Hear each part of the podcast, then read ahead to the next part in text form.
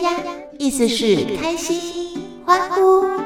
让我们一笔一画的勾勒出我们想要创造的独一无二人生。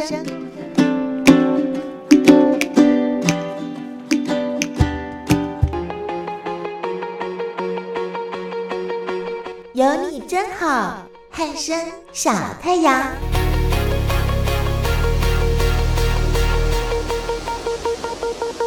好，亲爱的好朋友，哇，今天这一段访问我们可是瞧很久嘞，不知道为什么，本来说好了，但是总是会又有一些事事情，然后让我们的访问呢就被迫终止啊，也就那么巧，我们的小太阳这一次嘞要来照亮黑夜，他是谁嘞？他就是我们汉声广播电台国内节目分队少校分队长。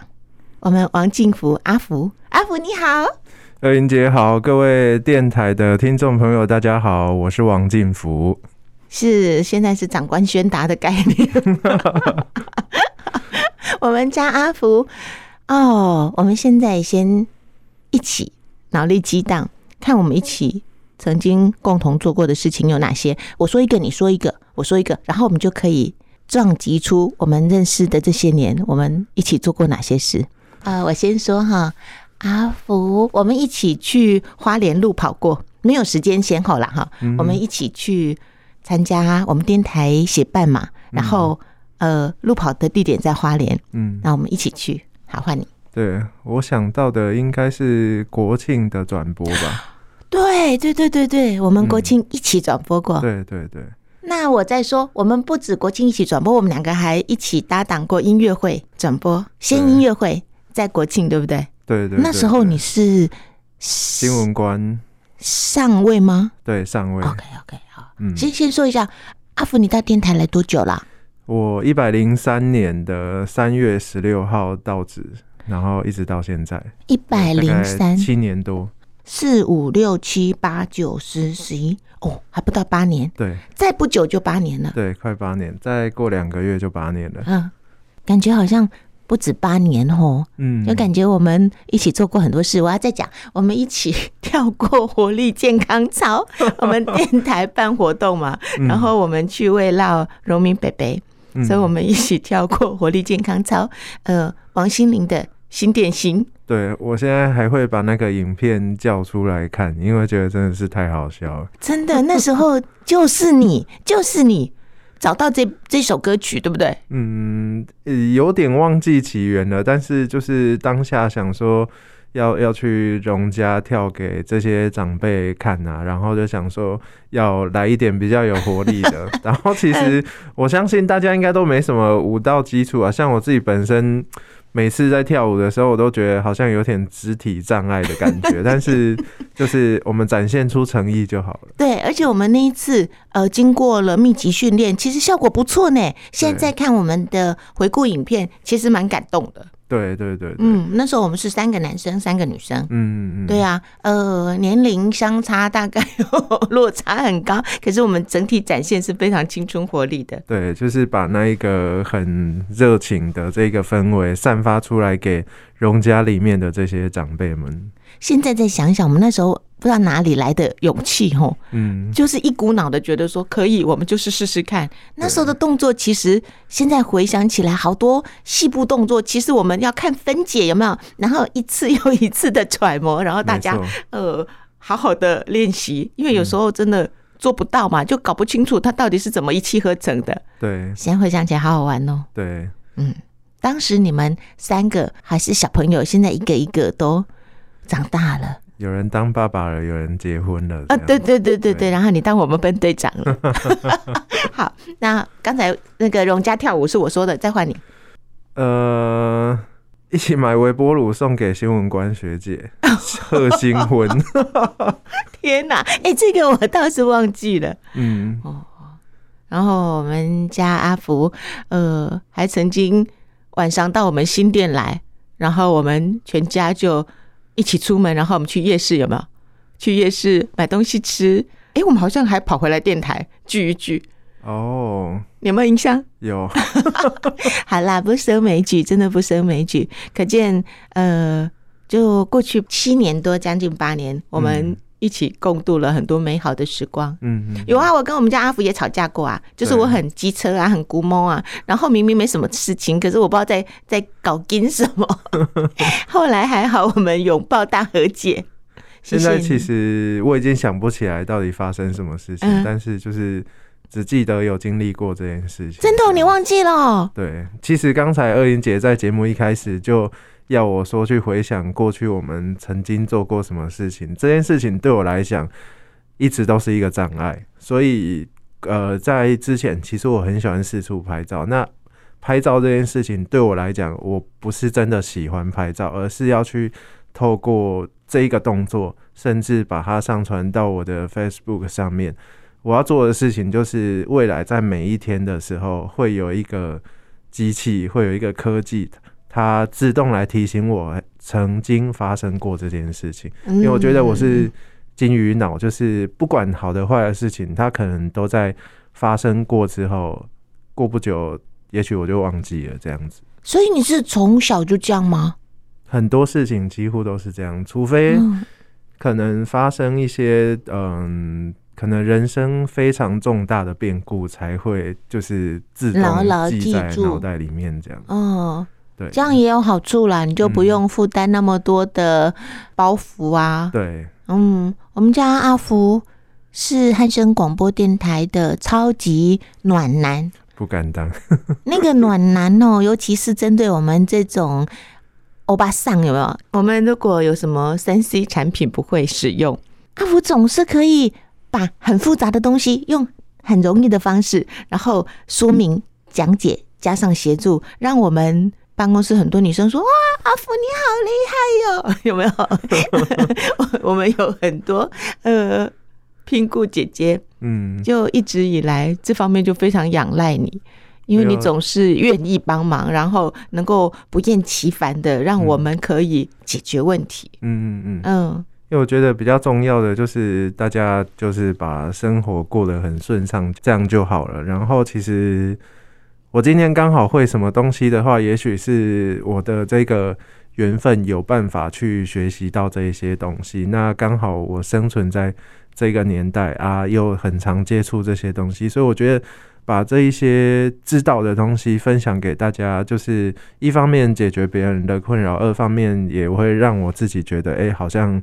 比较有一点点价值存在这样子，你一直非常有价值啊！我有印象，在几年前呢、啊，是不是刚好你身旁的同学啊、朋友啊，纷纷的就一个一个接着结婚，就常常看你 po 照片的时候呢，要么就是在台湾的东部，要么就在南部，要么就在哪里参加婚礼。你人缘超级好，阿福一直是一个很重感情的人，所以跟朋友之间的。交流啊，互动也很真心，嗯、所以大家结婚一定会想到你，不见得是想要炸你，但是一定想要你到场。因为我觉得这件事情其实也跟我今天这个君子的身份很有关系，嗯、就是在于说，从高中开始读书，我读中正预校，然后里面的学生跟一般的学校比起来的话，它就是来自全台湾的各个地方这样子，然后一直到大学，甚至。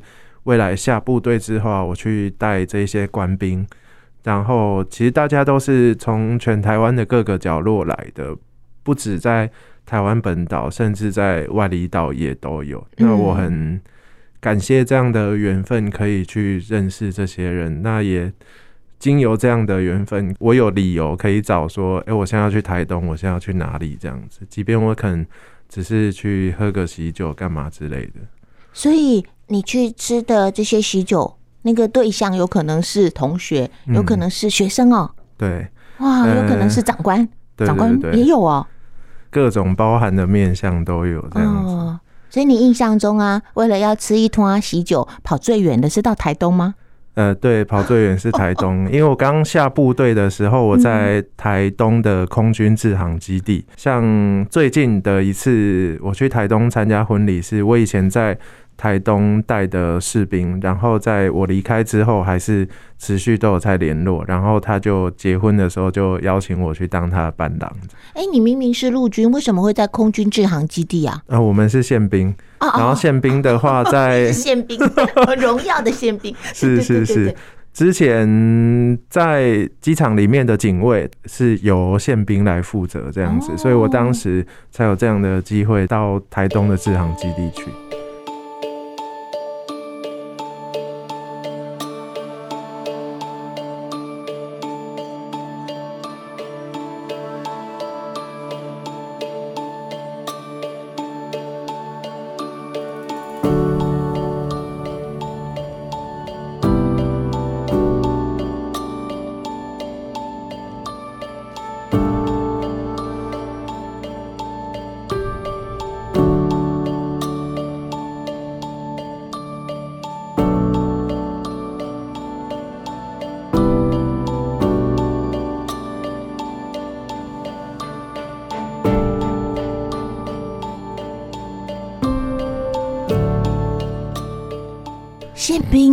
对，宪兵挑选的门槛不是比一般的军种更不容易？嗯，他在像以我们自己本身是读政战学校毕业的来讲，呃，印象中好像大学三年级升四年级那一段时间，因为我们那时候大部分的军种都是用抽签，啊，只有宪兵的是你有意愿的话就去报甄选，然后。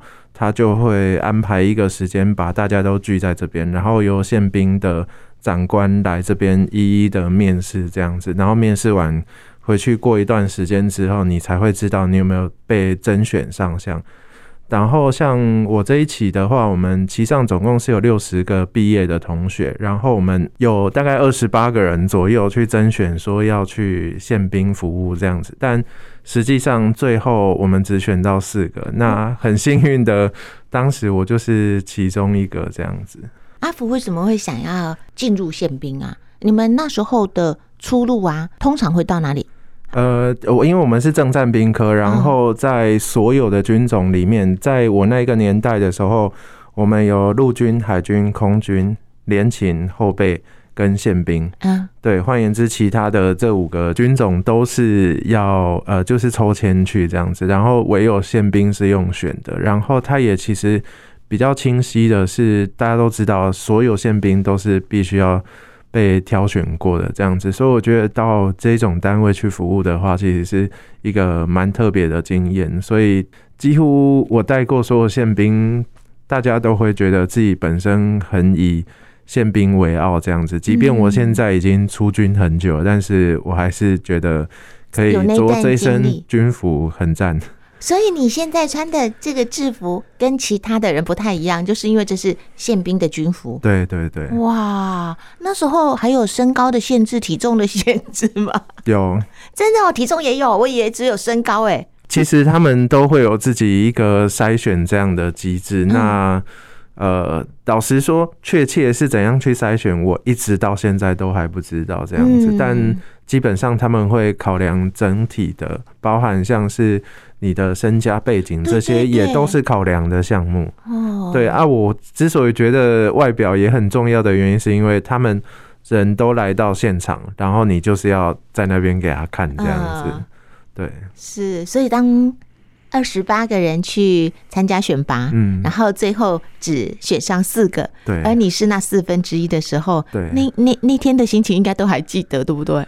就非常的高兴，因为在我们选完宪兵之后，其他同学他们就是要去抽签抽军种，然后当时他们在抽签的时候，我们四个已经被选线选中的人，我们就在现场看，然后就觉得那个场景很有趣，因为大家可能。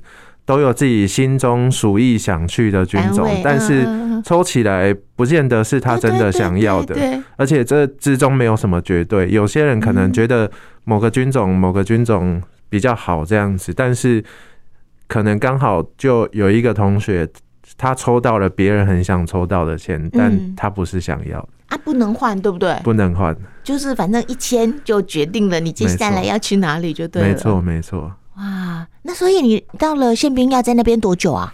嗯，照理讲，以我的同学来讲，他们有现在还在宪兵的，对，哎、哦，但是一直没有离开就对了。对对对对对。那你后来？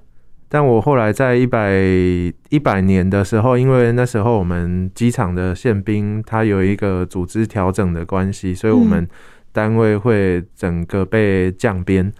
然后当时就有我们指挥部的学长询问说，呃，在国防部的勤务部队指挥部这边有一个这个缺可以调整，看要不要过去。虽然说一样都是中尉平调这样子，但是有机会到中央服务的话，我觉得也是蛮棒的。嗯哼哼哼，所以是一百年的时候你就到了国防部单位。对，那一百年到一百零三年这中间你就一直在。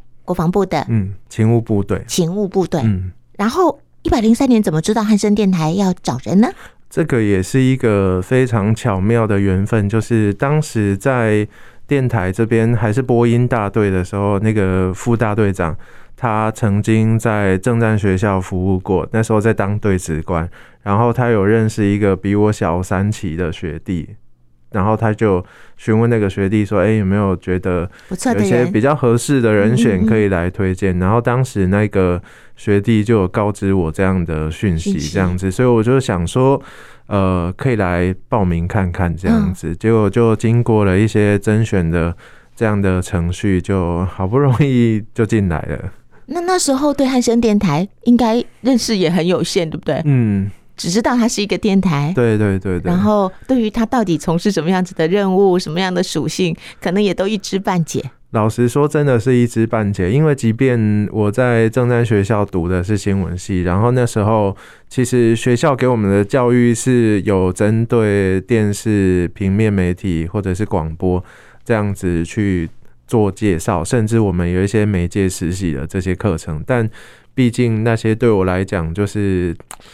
我自己本身要来甄选的时候，我还有遇到一个抉择的地方，是我觉得我在这三方面的这个表现都不算杰出。那我自己认知到这个地方来，他必须要是呃在军中在这三方面的表现都是要特别杰出的人才能够胜任这里的工作。起初一开始我听到这个讯息，老实说我犹豫了一下，但是后来想说。那不然就去试看看这样子，嗯嗯，对。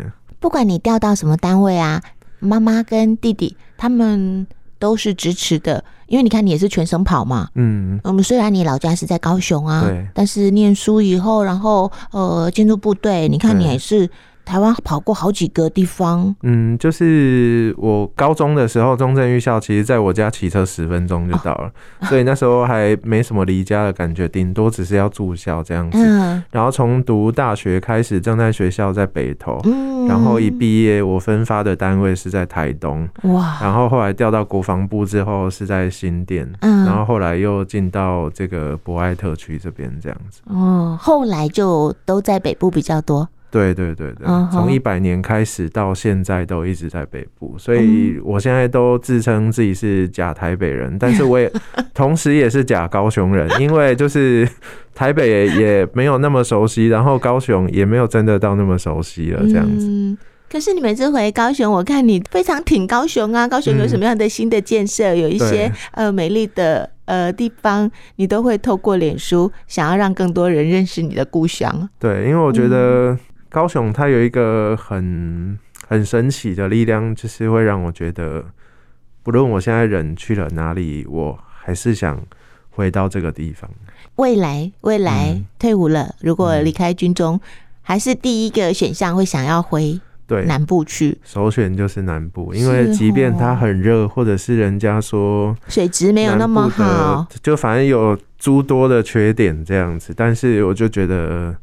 那就是我长大的地方，所以我想回去。嗯、那你讲几个高雄你觉得超级棒的地方，让我们北部人感觉一下？其实我也不能算北部人，我是嘉义人，绿豆嘉义人。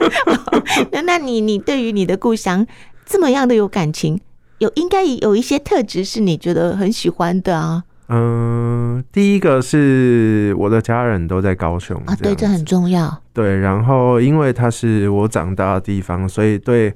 很多地方其实都会有情感上的连接，嗯，对，然后再加上呃，后面近十年来，可以说高雄其实有一点一直在突破外面对它的印象，比方说各个大型建设其实都一直建起来，然后就会让我觉得说，好像我需要看这些厉害的地方，不见得一定要到台中、台北。其实，在我自己的家乡高雄就是这样。嗯嗯嗯，对。我们家阿福哦，他有随和的一面，但也有水瓶座很很坚持的那个部分。嗯，嗯，在军中这个大环境里面呢、啊，要一路走到现在，嗯，你中间有做了一些调整，又或者做了一些退让，然后也有去努力的争取。我觉得有哎、欸，你好像一直都有自己的原则。嗯，有时候你会试着去表达，嗯，有时候你会会让自己退一步去配合。嗯，对啊，就像今年我们汉声电台的呃节目做了一个史上最大调整，这个可能过去每一任在你这个位置的人，他们也许想过，但是不敢做，又或者最后。就放弃了，但是你就义无反顾的做了一些你想要的调整，嗯，所以这一路走来过得开心吗？又或者你这一路有什么心情啊？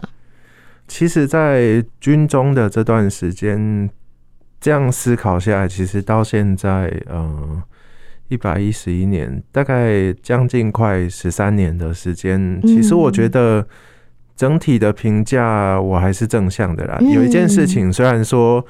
这样讲很肤浅，但是它就是现实，就是军中他给我们一个还算优渥的薪水，然后让我们在各个方面都可以比较无后顾之忧。比方说你要照顾家里啊，又或者是想满足自己的一些需求的时候，他都可以很自然的让你去达到这些事情，不需要去说非常花费非常大的心思才可以达到这些事情。这样子啊，虽然说在军中可能在有一些条件上，比方说在软硬体设施方面，因为我们就是使用人民的纳税钱，所以每一笔钱它都必须要被非常就是很认真的对待，这样子。对，所以在这些更新上，也许不见得跟得上这样子，但是呃，也许可能对应我的个性，我就是觉得。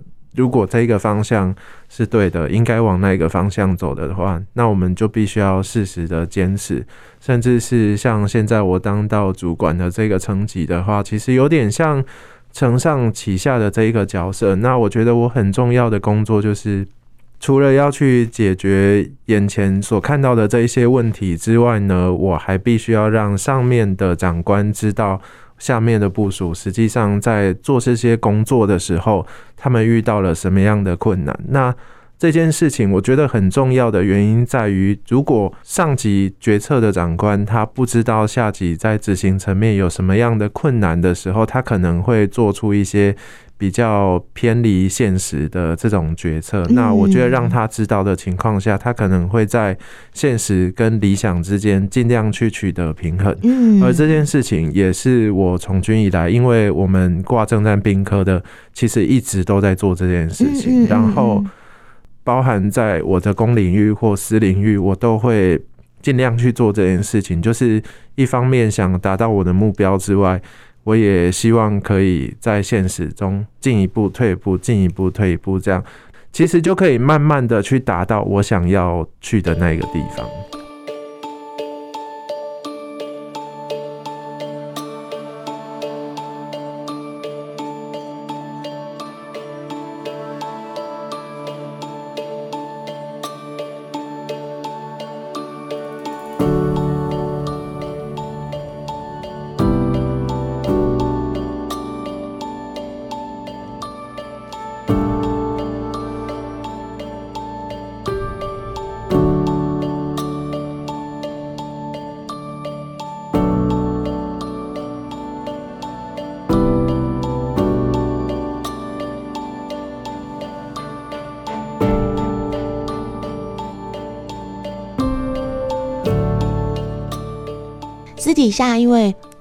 我们有交情嘛，哦，啊，阿福就曾经说过，你好像不太适合当主管、主管。嗯、但是我发现呢、啊，任何一个坐上主管位置的人，他很可能在那个位置有他最重要的考量。嗯，那有的人可能就是不要犯错，嗯，有人可能就是长官要。要要喜欢我，嗯，那有的人就觉得我我我不管长官，反正我就是时间到了，我可能就退伍，他也许就坚持。那能够承上启下，就是当成桥梁，嗯、然后也能够坚持自己的原则。哇，那个分寸拿捏真的是很不容易。尤其你在这个位置，你也会知道，要让所有人满意，嗯，真的很难，非常的困难。然后，嗯，如果聊到这件事情，我去思考起来，会变成我自己都要困惑两个面向，一个是。我是不适合做，还是不想做啊？是是是，真的真的。因为不适合做的话，就是变成说，我可能曾经已经非常努力的想去做到这件事情，但是我仍旧无法达到该做到的那一些事情。那这个就可以被归类在我不适合做这件事情。那如果是不想做的话，可能就像二玲姐刚才有谈到的，我去达到这些目标的过程当中，我必须要。就是推开这种种的阻碍，才可以去做到这件事情。然后又再加上，如果我要推开这种种阻碍的过程当中，我又必须在现实跟理想当中一直去拉扯的话，其实这对当事人来讲，我觉得是非常心力交瘁的事情。真的，对对对，去做事情。不会是最难的，做事情真的，你只要愿意哦，真的不会是最难。但是因为又有人加进来，对，那我们家阿福又是一个，你你也许表面上不会把那个我好在乎你挂在嘴边，又或我很重视你，你很重要这些话挂嘴边，可是你会透过行动，对，去支持，去让对方感受到你一直在陪伴，嗯嗯嗯，对啊。然后如果突然之间不被谅解，有没有？或是有时候。呃，这个你知道，女生有时候也要塞性得嘛，哈，就突然之间就，哼哼哼，我们以前不是好朋友吗？现在为什么这样？哎，那种时候要在执行任务跟完成所有的规划，然后在在情感上又又想要不要被误解哦？我觉得这个应该也是你过去这段时间最常常一直要经历这件事情。对，那你最后怎么让自己的心安下来啊？嗯，我觉得就是我们今天当军人领这份薪水，嗯、还有我们在呃这个工作里面所使用到的所有这些经费，它都是来自于所有人民的纳税钱。所以我觉得比起这一段来说的话，我自己的那个情感层面的纠结来讲，我觉得它就相对不重要了，因为更重要的是。我要怎么去对得起我现在所领的这份薪水？嗯嗯，所以就会把这件事情先放到后面。我还是要先去把该做的事情做完，这样子。后来我说服自己的一个想法是，我觉得人会相近的话，必然是因为他脑袋里面的想法是相近的，嗯，所以你们才可以说可以处得长久这样子。那。如果在经过这样子的这种过程当中，有一些人因为这样的缘故离你而去了，呃，我觉得长时间看下来，其实可能就觉得说，哎，其实你们好像没有想象中在脑袋里面的东西是这么靠近的。那你也不用因此去觉得说，哎，这样很失落还是干嘛之类的，因为人在这一生的过程当中，我觉得不见得有一个人他真的可以从。头到尾去跟你走到最后，这么长的路，对不对？没错。嗯，阿福就年纪其实很轻啊，但是我有时候都会觉得这个孩子的头脑里面，我我一直觉得我们家阿福的脑袋里面有一个早熟的灵魂。嗯，就像我们这些姐姐啊，有时候都还会。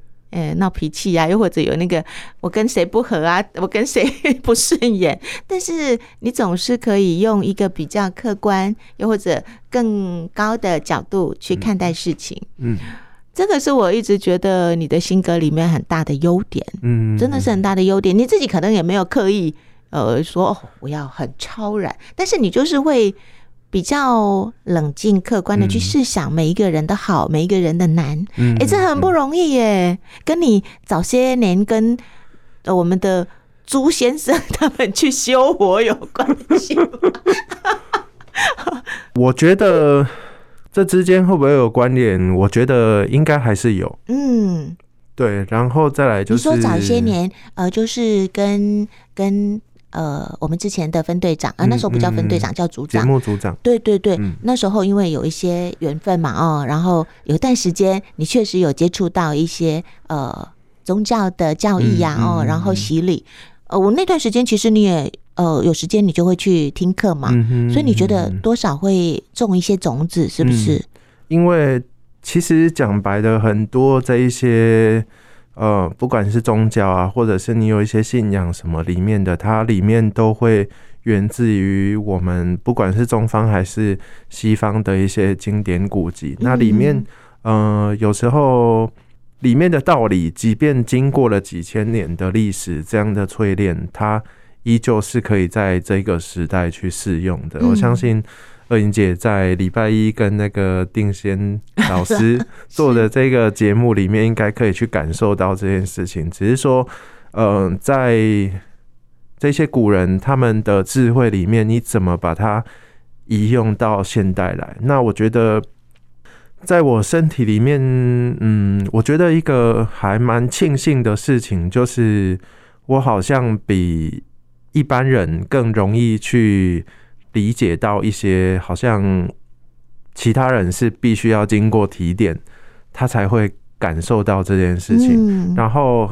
就很像说，我很常在网络上或者是书上看一些，呃，就是比较偏向心灵啊，或者是教养这一个层面的东西。然后我在看的时候，我就会自己去反思自己的状况，然后去想的时候，我就说这些事情有怎样吗？我都觉得一切都很自然，就是我不需要去被特别提点这件事情，因为我我已经在。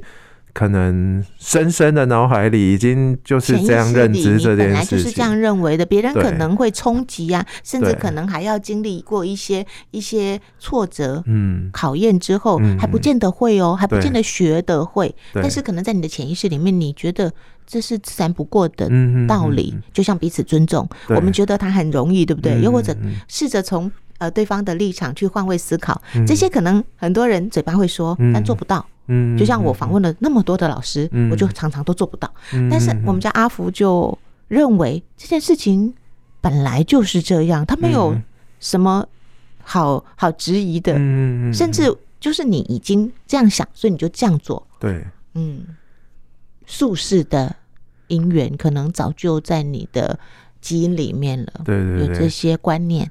所以之前组长一直跟我讲说，就是你很有这个慧根。类似这种这样子，对，但我其实都一直讲没有没有没有没有的意思是，我真的没有感受到我我有多么异于常人这样子，我觉得我也是就这样而已。我的一个老师说自己会的东西都觉得他不是本来就很自然，没有觉得他特别厉害。没错，就是会这样。这件事情确实真的是这样，但也因为在这样的情况下，有时候。我还是会给自己一些情境去跳出这个层面去思考，万一其实别人对于这件事情的理解没有像我这么认为理所当然的话，他会怎么思考这件事情？然后我要再去考虑到这个层面的问题，再去设法把这件事情再怎样可以再趋近两方的那个中间值，这样。对对对对，因为你如果习惯在顶楼啊看风景啊，你就。偶尔要下楼来看看三楼的人是怎么看的，对，对，对，地下楼的人看到了是什么，这样子。